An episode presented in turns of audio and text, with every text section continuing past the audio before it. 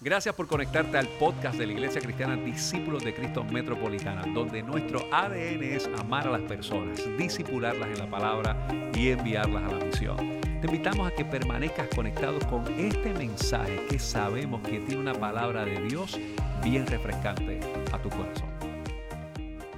En un momento dado, yo me acordé mientras preparaba el sermón, eh, cuando yo colaboraba con la unidad de salud mental en el, hospital eh, Pavía de Atorrey y tuve una vez que coordinar, tuve que hacer un cambio de horario y tuve que llamar al coordinador. Y de momento, yo le digo, Alberto, eh, espero que estés bien. Y de momento él me para y me dice, Daniel, hola, ¿cómo te sientes? Y entonces, este asunto de cómo te sientes me chocó. No lo vi venir. Porque nosotros y nosotros estamos acostumbrados a quizás ¿cómo estás? Y ya nosotros tenemos la contestación articulada, bien. Y si nos sentimos corteses, bien, ¿y tú? Oh, en victoria también. Y entonces, en medio de ese proceso, es interesante porque, aunque era una pregunta sencilla, tenía una intención bien profunda. Y es que muchas veces nosotros y nosotras estamos acostumbrados a reflexionar solamente cómo estamos en vez de qué sentimos. Y hoy es una buena oportunidad para hacernos esa pregunta. ¿Qué estás sintiendo? ¿Cómo me siento hoy? ¿Cuál es mi sentir? Y es que tú y yo podemos disimular un montón de cosas. Y podemos dibujar una sonrisa en nuestro rostro y decir que estamos bien. Sin embargo, nuestro sentir, nuestra emoción, nuestra vida va a reflejar algo si estamos bien o si estamos mal. Y se nos va a notar. Y ese proceso es muy importante para desde nuestra fe preguntarnos qué sentimos. ¿Qué yo siento cuando llego a la iglesia? ¿Qué yo siento cuando estoy en este proceso de adoración? ¿Qué yo siento cuando sirvo? ¿Cómo me siento hoy con mi familia, con mi pareja, ¿Cómo me siento en mi trabajo? Y estas preguntas son importantes porque no las podemos dejar que nos dominen y nublen nuestra mirada. Porque cuando no identificamos nuestros sentimientos, el camino se nubla. Cuando no clarificamos nuestro sentir, el propósito, la meta puede distorsionarse en el camino. Y esto es bien importante porque durante estas dos semanas hemos estado hablando precisamente de esta nueva serie de sermones potencial. Y el pastor Eliezer nos estaba hablando en primer lugar de la comunión y cómo esto es estar de acuerdo con el Evangelio para alcanzar a las demás personas. Y en medio de eso, la semana pasada hablábamos del progreso, de cómo esto es reorganizar nuestras prioridades y morir a nuestro ego. Y estos dos asuntos nos ayudan a descubrir y a accionar en nuestro potencial. Y es que el comienzo de nuestro potencial, aquello que todavía no es, pero está, desde el sentir, se hace idea y aspiración para que podamos procesar nuestros pensamientos, nuestras emociones y nuestros sentimientos todo este proceso del potencial nos debe ayudar a definir nuestros pensamientos, emociones y sentimientos. Un compañero pastor, el reverendo doctor Víctor Groló, nuestro pastor en Espinosa, él en, en, su proceso de su investigación para su maestría en consejería, él crea un proceso, un modelo de consejería en donde le llama terapia emocional y discernimiento espiritual. Y en medio de esto, él trabaja que es importante clarificar cuáles son precisamente nuestros pensamientos, nuestras emociones y nuestro sentir, a lo que él le llama que cómo eso hace enganche en nuestra vida para poder resolver los asuntos del pasado que se reflejan en el presente para que no oscurezcan o nublen nuestro futuro. Y anclado en lo que Víctor presenta, hoy quisiera que nosotros viéramos entendiendo que esto del potencial es un evento. Esto del potencial no es meramente que cuando yo salga por esas puertas se acabó, es el evento constante y progresivo de vivir el discipulado cristiano, que todos los días me quiero parecer a Jesús, que quiero, que deseo, que es mi sentir. Por eso es importante hacernos la pregunta, ¿qué sentimos hoy? Y es que en este proceso identificamos y aprendemos a identificar la voluntad de Dios. Porque cuando estamos claros en nuestro sentir, podemos vivir en unanimidad con Dios, su voluntad, nuestro llamado y el servicio a las demás personas. Por ende se sustenta la pregunta, ¿qué sientes? ¿Cómo están nuestros sentimientos?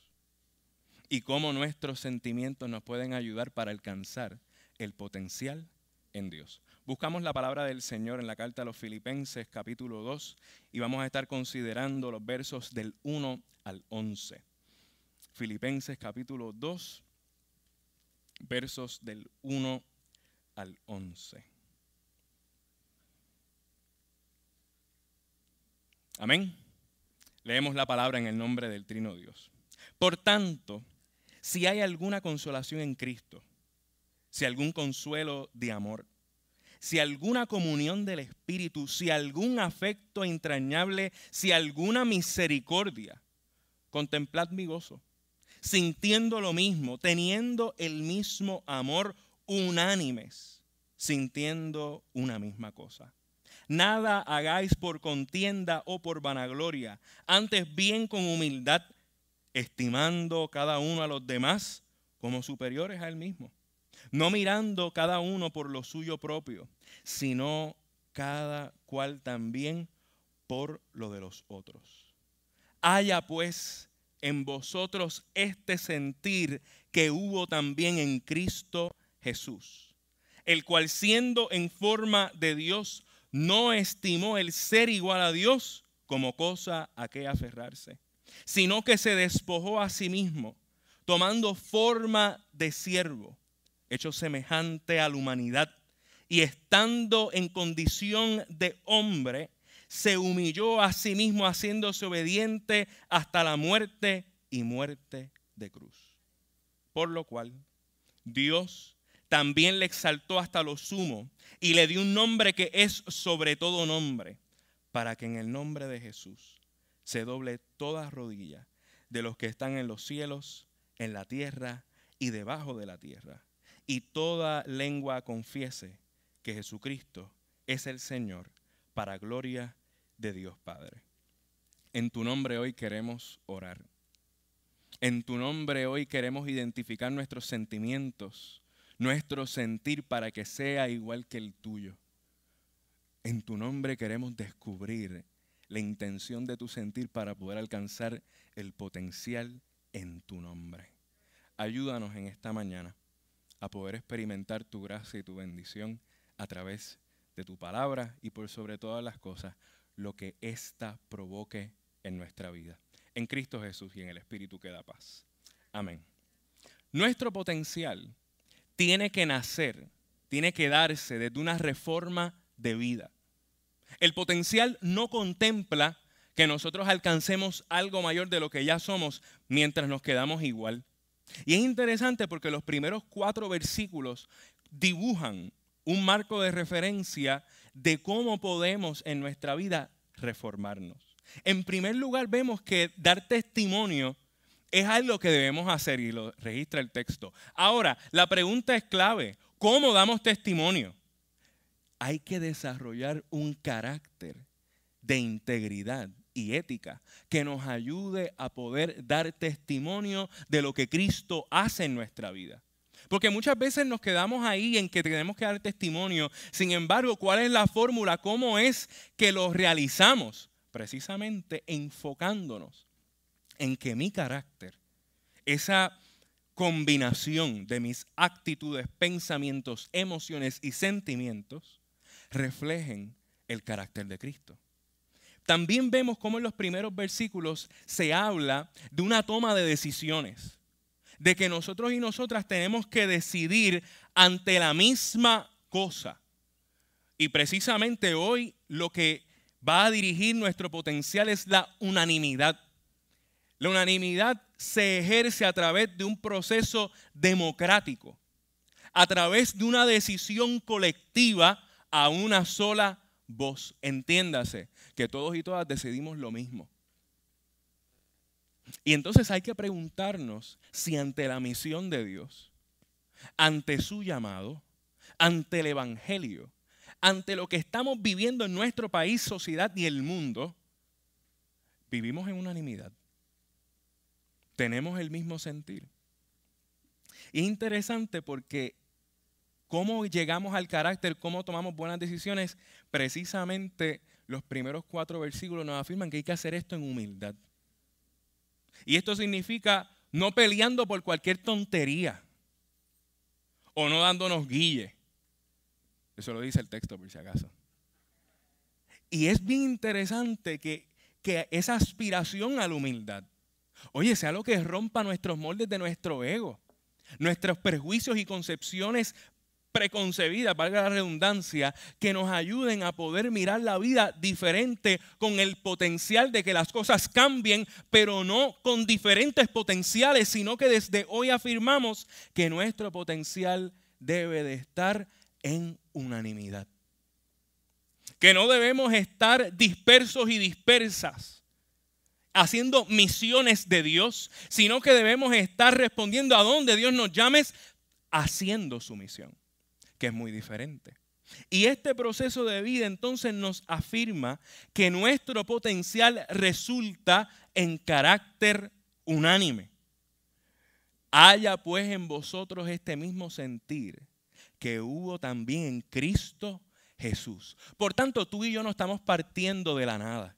No estamos partiendo de una filosofía extraña, de una teoría particular. Estamos partiendo del sentir que hubo también en Cristo Jesús. El sentir de la iglesia, el sentir del Evangelio está enmarcado en Jesús de Nazaret. Y esto se afirma porque Jesús tenía claro sus pensamientos, sus emociones y sus sentimientos nosotros vemos en todo el registro de los evangelios un Jesús que está claro en su actuar, en su hablar, en su pensar, pero por sobre todas las cosas en su sentir, donde la vulnerabilidad, el proceso de ser humano, no es algo que a Jesús le da miedo, al contrario, es algo que Él lo manifiesta con un poder particular para que hoy tú y yo también podamos vivir de acuerdo a ese sentir. Y ese sentir se da desde Mateo capítulo 4 cuando se afirma, arrepiéntanse, porque el reino de los cielos se ha acercado. Así que el sentir de Jesús se marca en un proceso de transformación y en un proceso de reconocer que las cosas pueden ser diferentes porque el reino de Dios está en medio nuestro. Jesús se afirma en su sentir cuando nos dice que no he venido para ser servido, sino para servir. Ahí nos revela un carácter diferente, contrario a toda el pensamiento de los religiosos de esa época. Y nos afirma que el servicio es la mayor parte que nuestro potencial puede alcanzar. Jesús está claro en su sentir, pues nos afirma que ha venido para que tengamos vida y esta vida en abundancia, pero no abundancia material, sino una abundancia balanceada en donde nuestros pensamientos, nuestros sentimientos, nuestras emociones y experiencias de vida puedan tener la suficiente madurez, el suficiente balance para aún en nuestras dificultades ver el nombre de Dios glorificado en nuestra vida. La abundancia no necesariamente significa un asunto temporero o material, la abundancia que Jesús nos está afirmando desde el potencial es que podamos vivir dependiendo de su grande amor que promete no faltarte nunca. Jesús está claro en su sentir cuando nos lanza un reto psicológico y existencial diciéndonos, ama a tu prójimo como a ti mismo.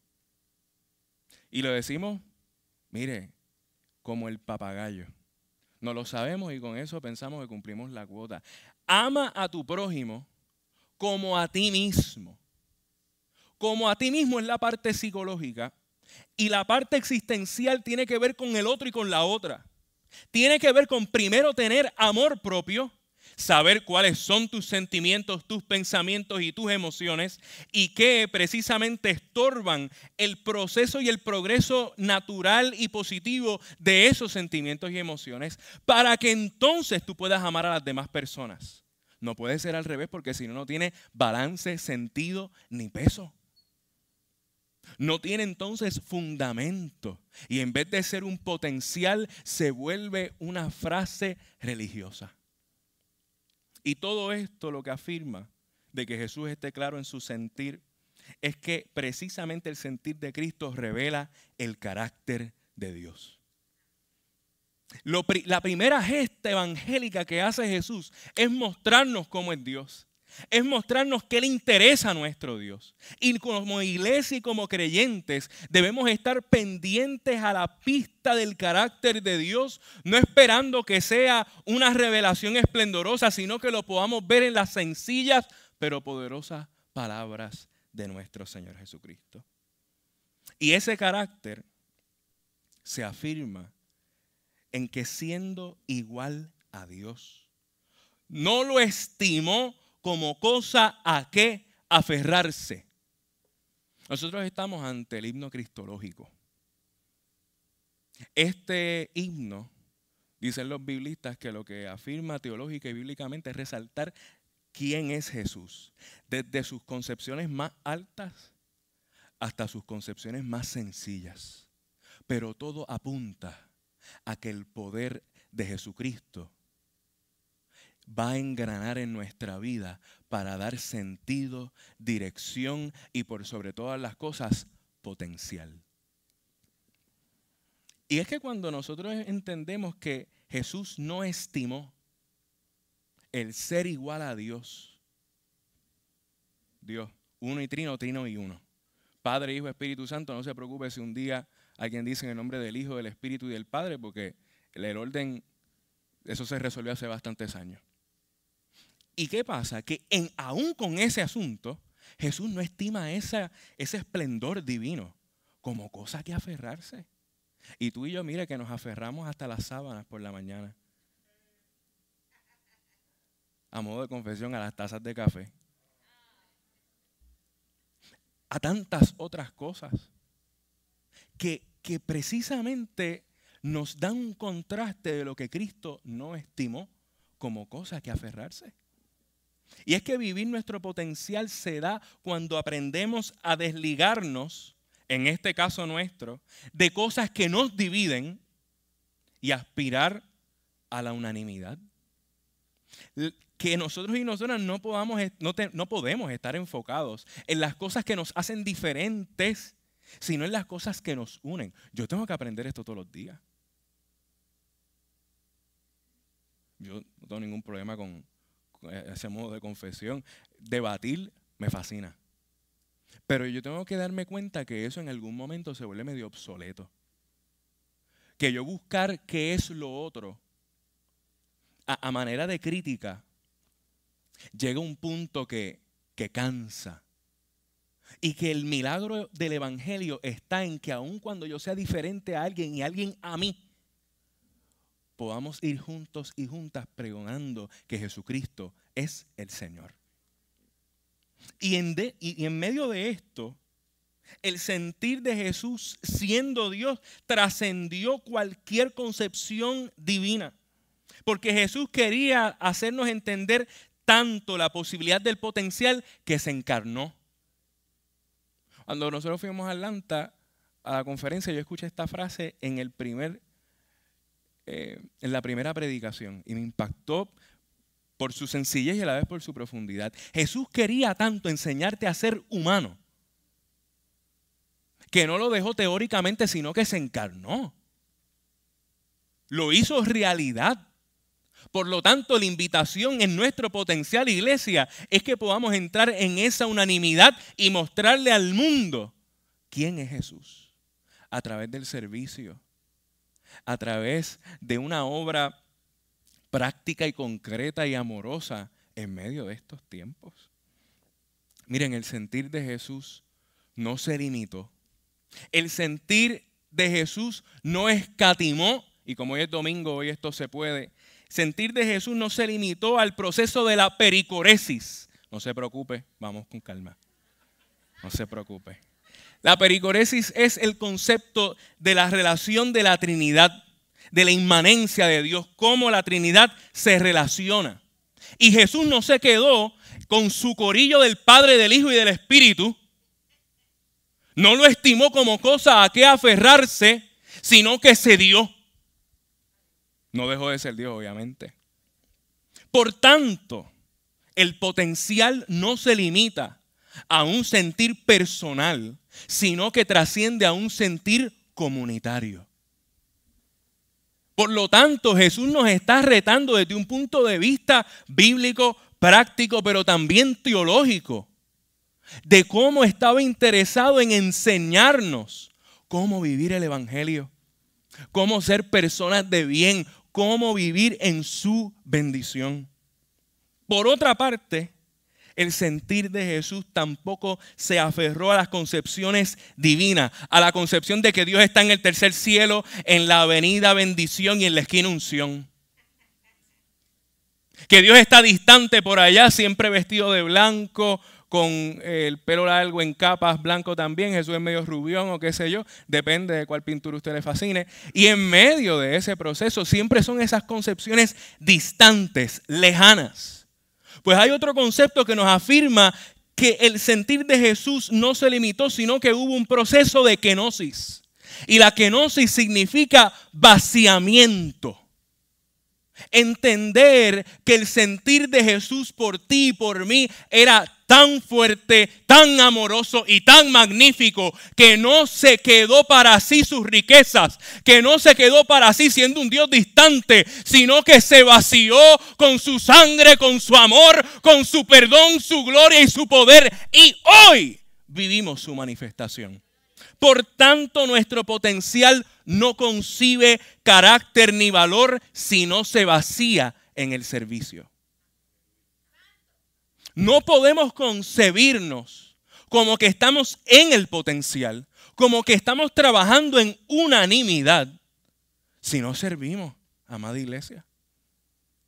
Y no hay que servir y buscar quiénes son los más difíciles o pobres que están viviendo en otros países, porque si usted no tiene las, la de su celular apagado, le han notificado durante todas estas dos semanas y pico que la cosa está bastante particular.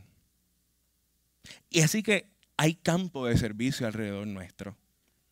Hay campo de servicio para poder también vaciarnos y mira qué interesante esto porque nosotros y nosotras muchas veces eh, este proceso de la unanimidad o del servicio lo definimos bajo nuestros criterios y nuestras concepciones, pero más adelante en el versículo 13 se nos afirma que el servicio tiene que tener el querer como el hacer. Por lo tanto, hoy estamos hablando del sentir de Jesús, pero el sentir no se quedó en emociones. No se quedó en el gozo del primer amor Muchas veces nos machacamos en la vida porque se nos ha olvidado alguna de las fases del primer amor. Lo que pasa es que luego del primer amor hay que madurarlo. Por lo tanto, no nos podemos quedar en que queremos, queremos, queremos. Tenemos que hacer. Ahí, ahí radica la esencia y el fundamento de nuestro potencial. En que no tan solo deseemos, sino que lo pongamos en obra no para gloria nuestra, sino para gloria del Dios Padre. Y este querer, este sentir, este renunciar a la relación de la Trinidad para vaciarse para la humanidad, se afirma en que se hizo semejante al hombre y a la mujer, se hizo carne, se humilló a sí mismo y se hizo obediente hasta la muerte y muerte de cruz.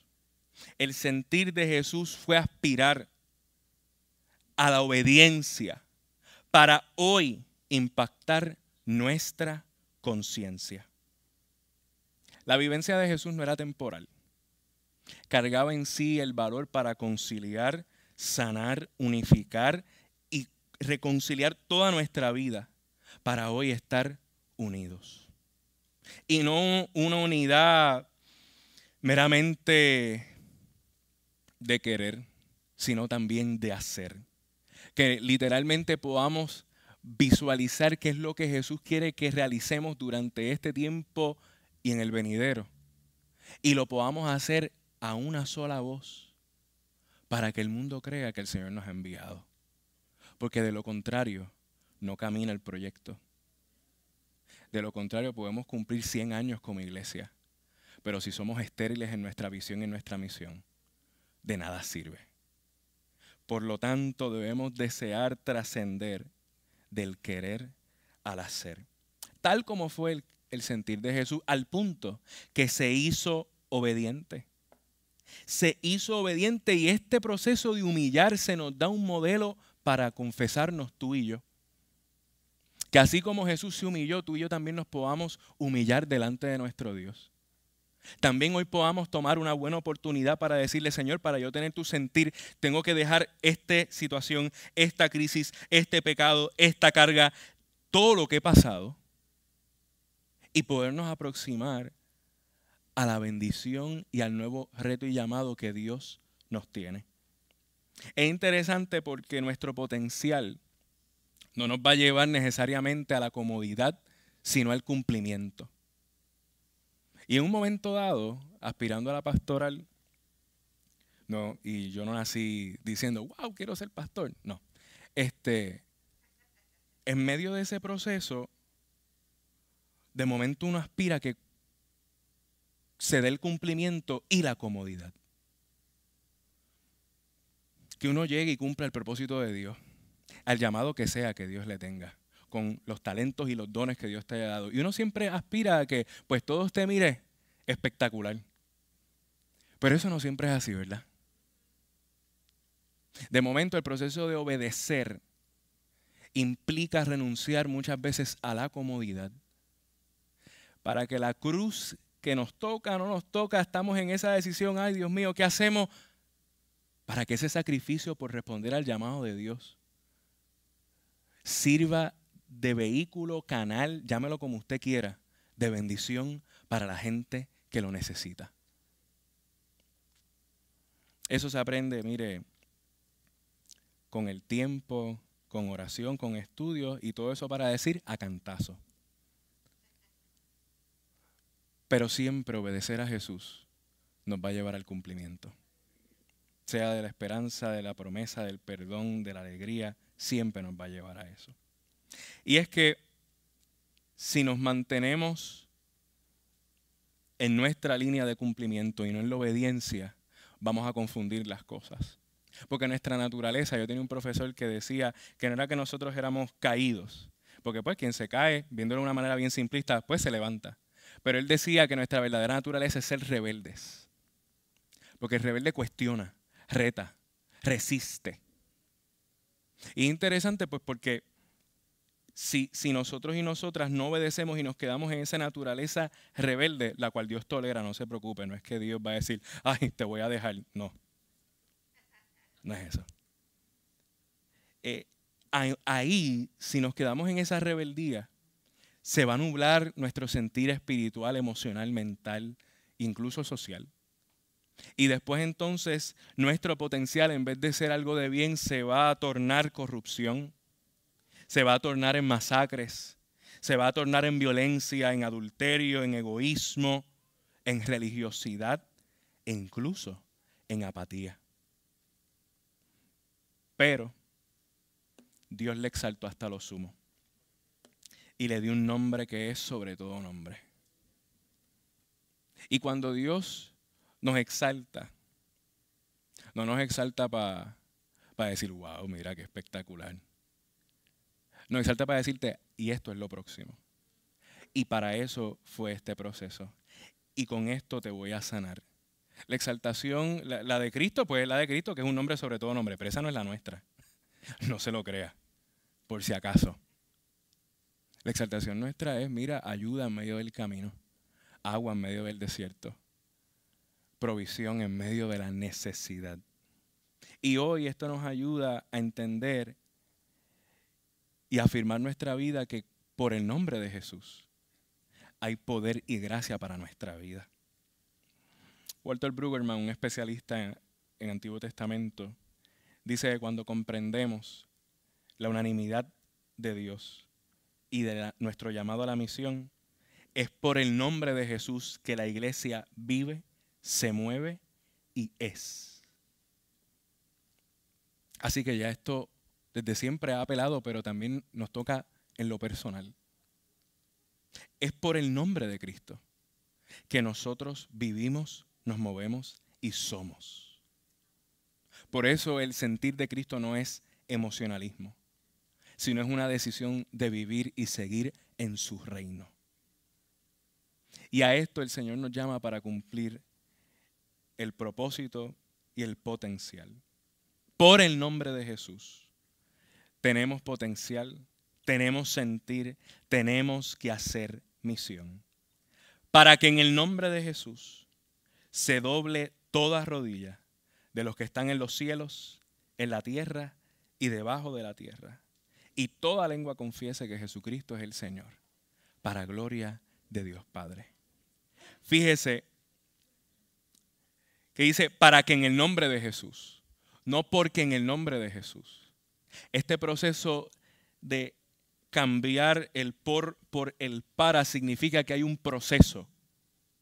Ha habido un encuentro con Dios para tener comunión y progresar en el camino del Evangelio para que en el nombre de Jesús, por tanto, nosotros y nosotras debemos llevar a la gente a vivir esa unanimidad del propósito y la misión de Dios, habiendo entendido que tenemos que estar en comunión con Dios, el Evangelio, nosotros mismos y las demás personas, progresando en la vida aún en las dificultades, para poder reponernos a una sola voz y proclamar no nuestros conceptos, no nuestras filosofías, sino proclamar que Jesucristo es el Señor. ¿Seremos una iglesia unánime?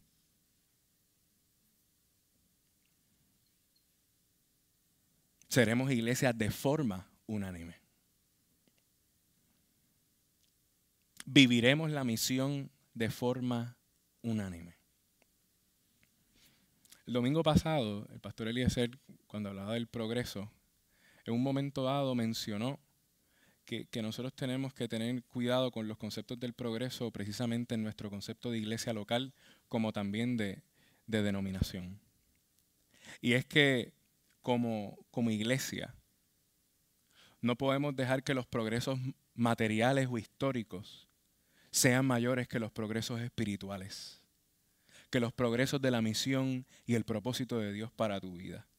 Y como discípulos de Cristo, lo puede tomar tanto como denominación como personas que seguimos a Jesús. Deberíamos reflexionar sobre algo que está plasmado en nuestra identidad, pero que deberíamos hacerlo con un sentido de pertenencia más profundo de lo que con lo hacemos. Que en lo esencial, unidad en lo no esencial, dice la versión original, libertad. Pero en todo, amor. Estar en unión nos va a llevar a vivir la libertad del Espíritu. Nos va a llevar a vivir la libertad del reino. Estar en unidad nos va a llevar a vivir en la libertad de la obra y la misión del Evangelio en este tiempo. Estar en unidad nos va a libertar de la opresión, de los imperios, del pecado, del dolor, del pasado. Estar en unidad va a cambiar toda nuestra vida y aún en las diferencias. Celebramos esa libertad, pero ante todo, ante todo lo que suceda, respondemos al amor del Señor. Porque el potencial no es una iglesia grande. El potencial no es mucho dinero. El potencial no es fundar más iglesias. El potencial no es tener los mejores equipos de música, técnicos, etc. El potencial no es tener grandes programas. El potencial es que a una sola voz vivamos y proclamemos que Jesucristo es el Señor. ¿Para qué el sentir de Cristo, amada iglesia? Para ser gente con carácter, gente que se vacía por el servicio y gente que celebra la llegada y la realidad del reino en medio nuestro. Nuestro potencial ha de ser alcanzado cuando vivimos y reconocemos el nombre hermoso de Jesús. Y es desde esa perspectiva, amada iglesia, en donde toda nuestra vida va tomando un nuevo rumbo, un nuevo sentir. ¿Cómo te sientes? ¿Qué estás sintiendo? ¿Dónde están tus pensamientos, tus emociones y tus sentimientos? Hoy el Señor te llama. Hoy el Señor te llama. Con ese sentir para cambiar toda tu vida. Para dar fuente, poder y gracia al potencial que ya estás trabajando. Porque ciertamente si estamos aquí es porque Dios ha comenzado una hermosa obra en nuestra vida. Y créame que como estamos diciendo desde el principio, la ha comenzado y la perfeccionará. Amén. Desde esa afirmación, desde ese regalo de la presencia de nuestro Dios. Yo te invito a que estés en pie en esta mañana. Y que en unanimidad, que a una sola voz, que desde el entendido que Dios nos llama a todos y a todas por igual, hoy rindamos ante Dios nuestra voluntad, lo que hemos sentido que es nuestro llamado, lo que hemos sentido que es nuestro propósito, y lo podamos tender a ese hermoso nombre de Cristo, para que haya en ti y en mí ese sentir. Para que haya en ti y en mí ese darnos para cumplir su propósito en nuestra vida. Que si tenemos el sentir de Cristo, aun cuando vea, venga la condena de la cruz, por responder en obediencia, por afirmarnos en celebrar la presencia magnífica del poder de Dios, Dios va a ver eso. y va a bendecir tu vida de una manera tan extraordinaria. Precisamente por afirmarte en adorar el nombre que es sobre todo nombre. El nombre de Jesús. Para que en ese nombre se doble toda rodilla de los que están en los cielos, en la tierra y debajo de la tierra. Y que hoy toda lengua confiese que Jesucristo es el Señor para gloria de Dios Padre. Si hoy tienes que doblar rodillas, dóblalas. Si hoy tienes que confesar con tu lengua, con tus labios, con tu corazón, hazlo. Pero el Señor te está llamando. El potencial ha llegado como milagro para hacernos entender que aún en nuestra humanidad, que aún en nuestras debilidades, que aún en nuestros dolores, el hermoso nombre de Cristo venció la muerte, rompió las cadenas. Y como hoy vivimos y celebramos al otro lado de la cruz y de la tumba vacía, hoy respondemos todos y todas al hermoso nombre de Jesús. Gracias por haberte conectado a nuestro podcast de la semana de la Iglesia Discípulos de Cristo Metropolitana. Te invitamos a que continúes conectado con nosotros en nuestra página de internet que es www.icdcmetro.com y que sigas compartiendo este mensaje a través de Facebook, Twitter, YouTube e Instagram. Gracias por haber estado con nosotros. Dios te bendiga.